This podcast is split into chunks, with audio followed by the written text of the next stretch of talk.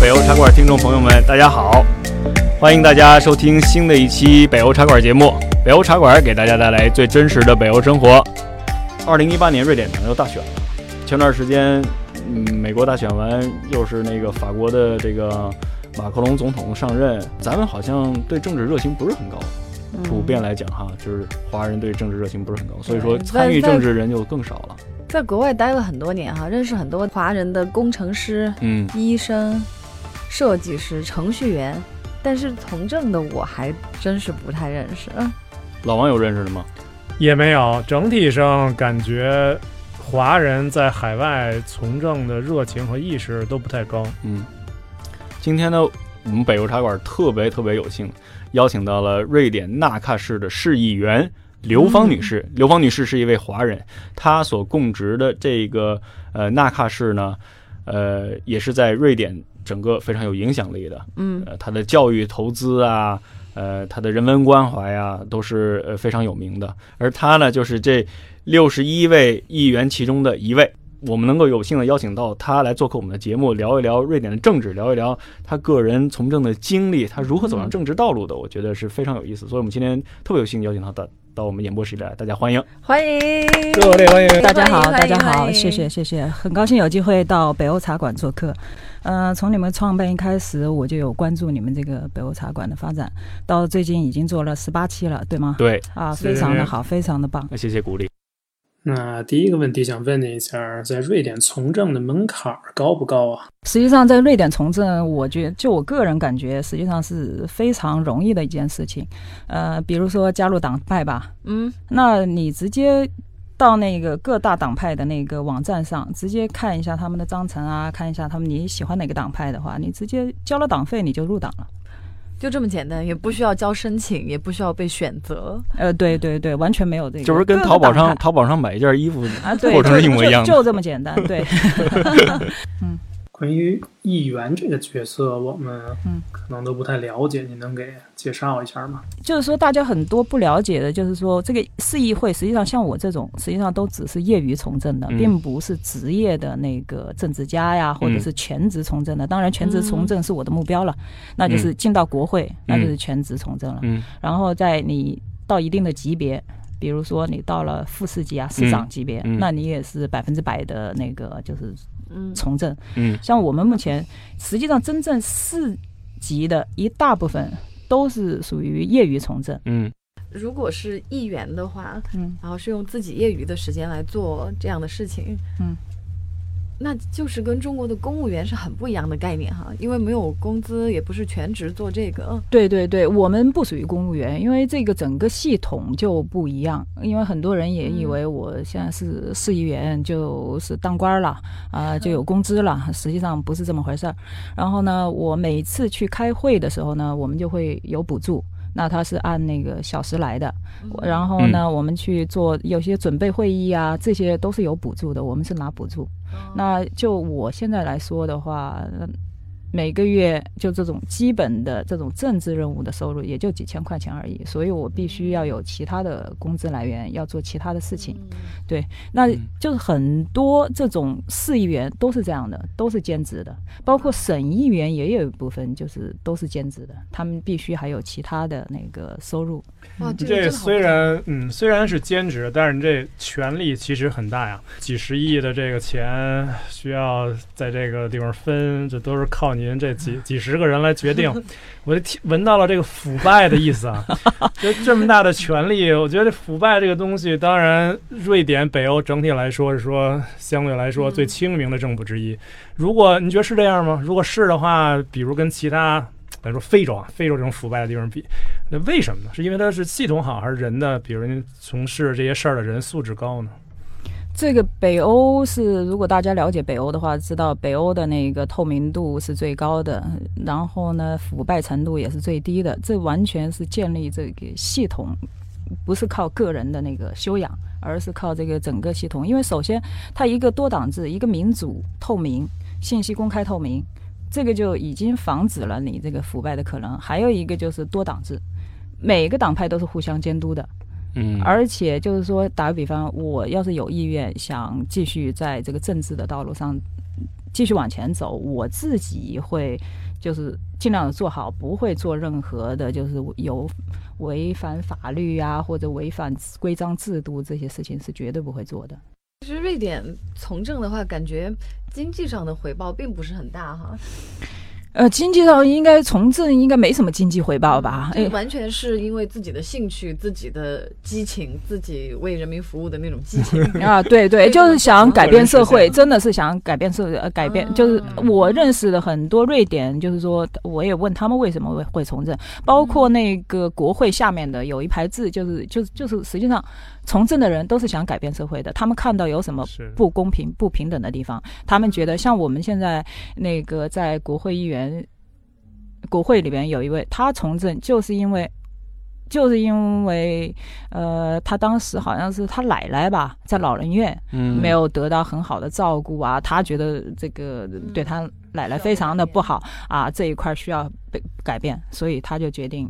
他好像读高中的时候他就决定要从政了。从政就是你可以参与制定政策嘛，包括有时候我们还会收到一些市民的那个抗议。打个比方，我们有一个新区要在那边建房子，但是很多市民就说我们不同意在这边做房子，他他们嗯就会把那个抗议信发给每一个议员，嗯要每个议员就是呃，那如果我们收到这种信的话，我们会就对相关的议题会重点的关注。所以嗯有说没这有人也会扛着标语去示威什么的？肯定会有吧有是的有几次那个叫什么，一个是好像一个是老人院吧，有一次老人院整个老人院的呃基本上都出动了，就在我们那个市议会的哦那我已经知道个外面多。少台了全部坐着拿着标语，对然上后访每一个进那个市议会的人，他都发一张那个他们的诉求，对，有。然后他们还派人在旁边听，看每一个党派发言都是、呃有没有 跟他们相关啊、啊，对，然后我们这市议会全部都是公开的，一个是当地的那个广播会直接向那个叫什么市民嗯播出的，然后市民也可以呃旁观旁听、嗯，嗯都可以，但他们不能发言了，他们可以旁观旁听，嗯嗯他就可以知道每个党派就他关心的议题，什么每个观党点派是什么观点，对、嗯每个党派，这个对那个大选的时候，他们就可以做出他们的决策了，他们要选哪个党派，对就是人民的声音是可以被听见的。对对嗯对你，这就跟我们住的我住的那个 Tabby 那边儿，嗯然后那边儿很远很偏僻。以前呃，他们要去七萨上班的话，没有公交车的，他他们那儿呃是没有一站不会停的。嗯但是呢，他们从网上就发现，我们有一个朋友发现，只要你联名十五个人。告诉这个公交公司说，我们这儿有十五个人请愿要在这儿设一站，嗯嘿，结果最后这事儿就成了，就啊真设了很一站有，意思。啊 对特别有对意思对，。这边就是说，他因为这个是民主机制嘛，他就会，你如果是很多那个市民有这个诉求，那他就政府他就会考虑，嗯会做做出相应的那个调整我有一个问题，啊就你像您之前说的，就华人对政治不关心嘛，啊，对，然后后来是不是他们就通过你的演讲有了解到说，哎，其实是跟我们息息相关的一些事情。啊，对对，有有嗯有有这种反馈，比如你那个去上学啊，你要是有孩子上学啊，包括养老啊，呃，包括文化活动啊这一块儿，全部都是市政这一块儿的资金来来决定的，对哦来分对配。对明白这意思。说到多党制，八个党在这一个议会里，啊，对我们我介绍一下我们纳卡的这个情况，我们纳卡差不多每年的预算是在四十三三亿左右，然后呢，这个经费呢就全部都是靠我们纳卡市，我们市民还不到十万，马上冲十万就会分 钱哇分钱分钱分钱，top up 一下，啊，有我有时候微信也钱是包转账。 有时候也是觉得，哎，你这那那么多党派在这边在讨论呢、要怎么花这个钱呢、还不如每个人发一点，不知道发多少呢，对吧？一个人不知道平均发多少钱呢，但是。但是这个整个政治，这个政府，政府就是有这个权利来怎么调控，怎么把这个纳税人的钱，这都是纳税人的钱了，把这个纳税人的钱把它分好了，把这个社会资源用好了，让让市民都满意，哪怕是、嗯目前它是全瑞典那个居民满意度最高的一个城市。嗯嗯，嗯，然后呢，纳卡市政市的那个面积和巴黎是一样大哇，挺大，这么大呀？才有十这万么人大，啊。对，嗯哇哦，每年开的那个预算决策决策会议的时候，那我们纳卡是四十三个亿，其中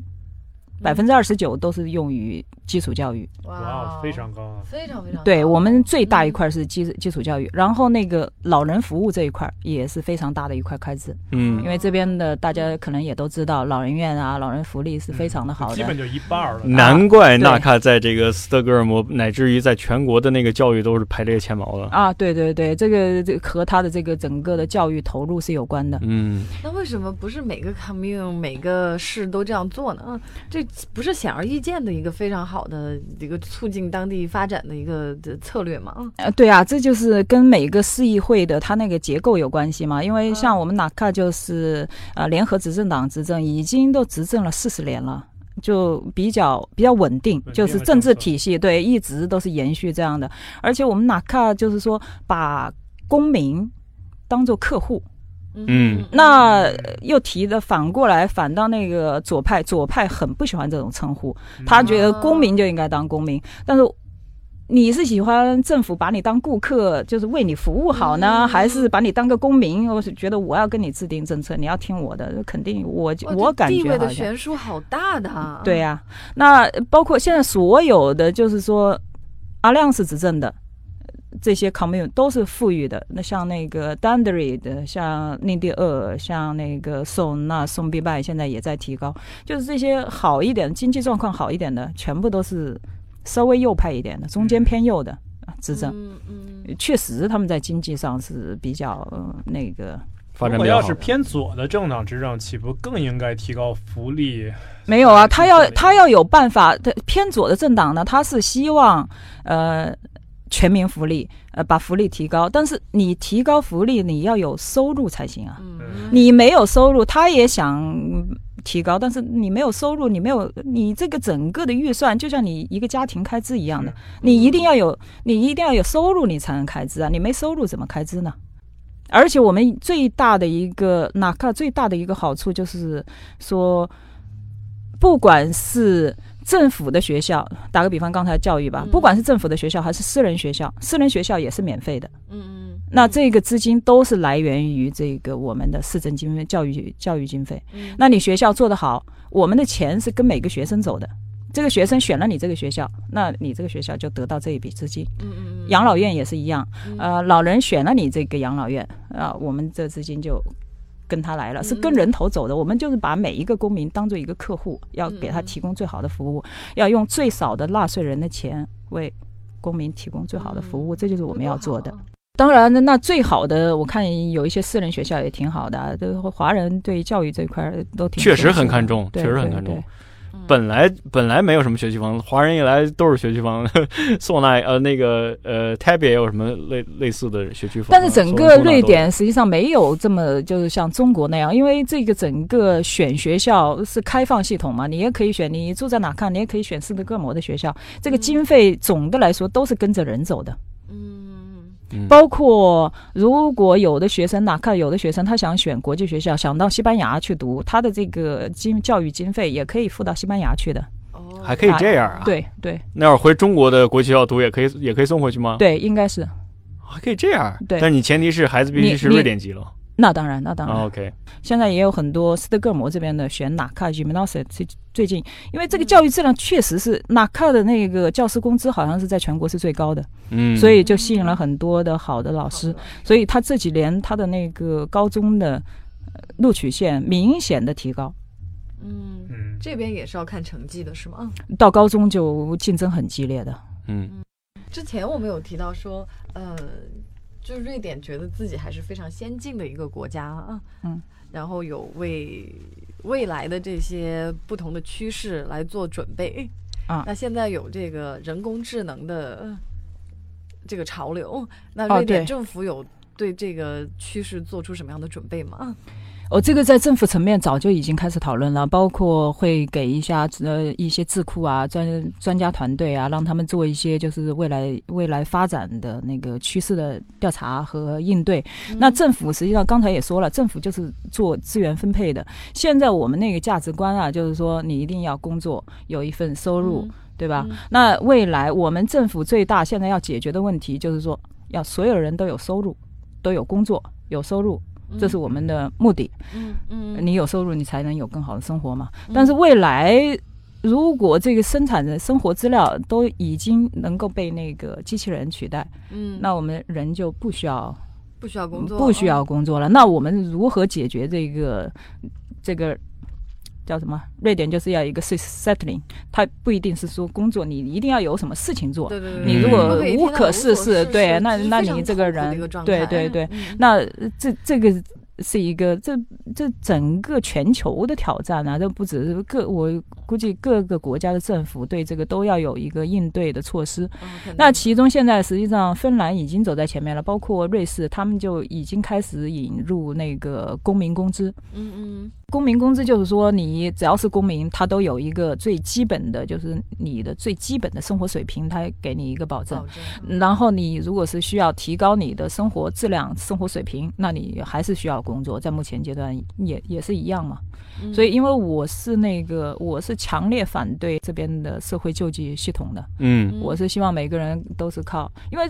特靠别劳是从我动，们中国来的人都从来没有那种概念，我不劳动还可以有不劳而获，都不知道这是什么，呃，你们从来没这种想法。嗯对吧？但是瑞典它包括很多难民，为什么现在造成那么大的那个叫什么社会负担，啊？就是因为他们有这种概念，他觉得呃我好不容易逃离战争，我好不容易，而且甚至有些难民他根本都不是难民，他就花了钱来的，他就要把这钱赚回是去。的，有道理对吧？嗯那他就说，我付了多少钱来的，我就应该享受这些福利。嗯我们根本没有这种概念，我们觉得不劳动拿钱是一可分耻耕 的耘，一分啊收可获。耻对啊对对我们是我有们不然的话不会有这个成语的不劳而获， 对对。多好啊！所以所以说我们就是说，呃当然现在慢慢的那个华人里边，我不知道你们知不知道，现在也有，当然这这毕毕竟是少数啦，也有一些开始利用这些政府的这种社会救济的漏洞的啊，然后我觉得这个这个就是跟个人的修养有关吧。嗯嗯，但对是吧我觉得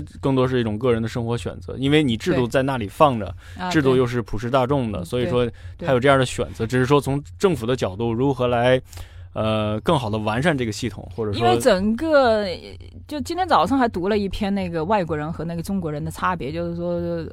外国人都比较简单一点，中国人都什么事情都考虑的非常复杂一点。因为嗯当时瑞典建立整个这个社会福利体系是。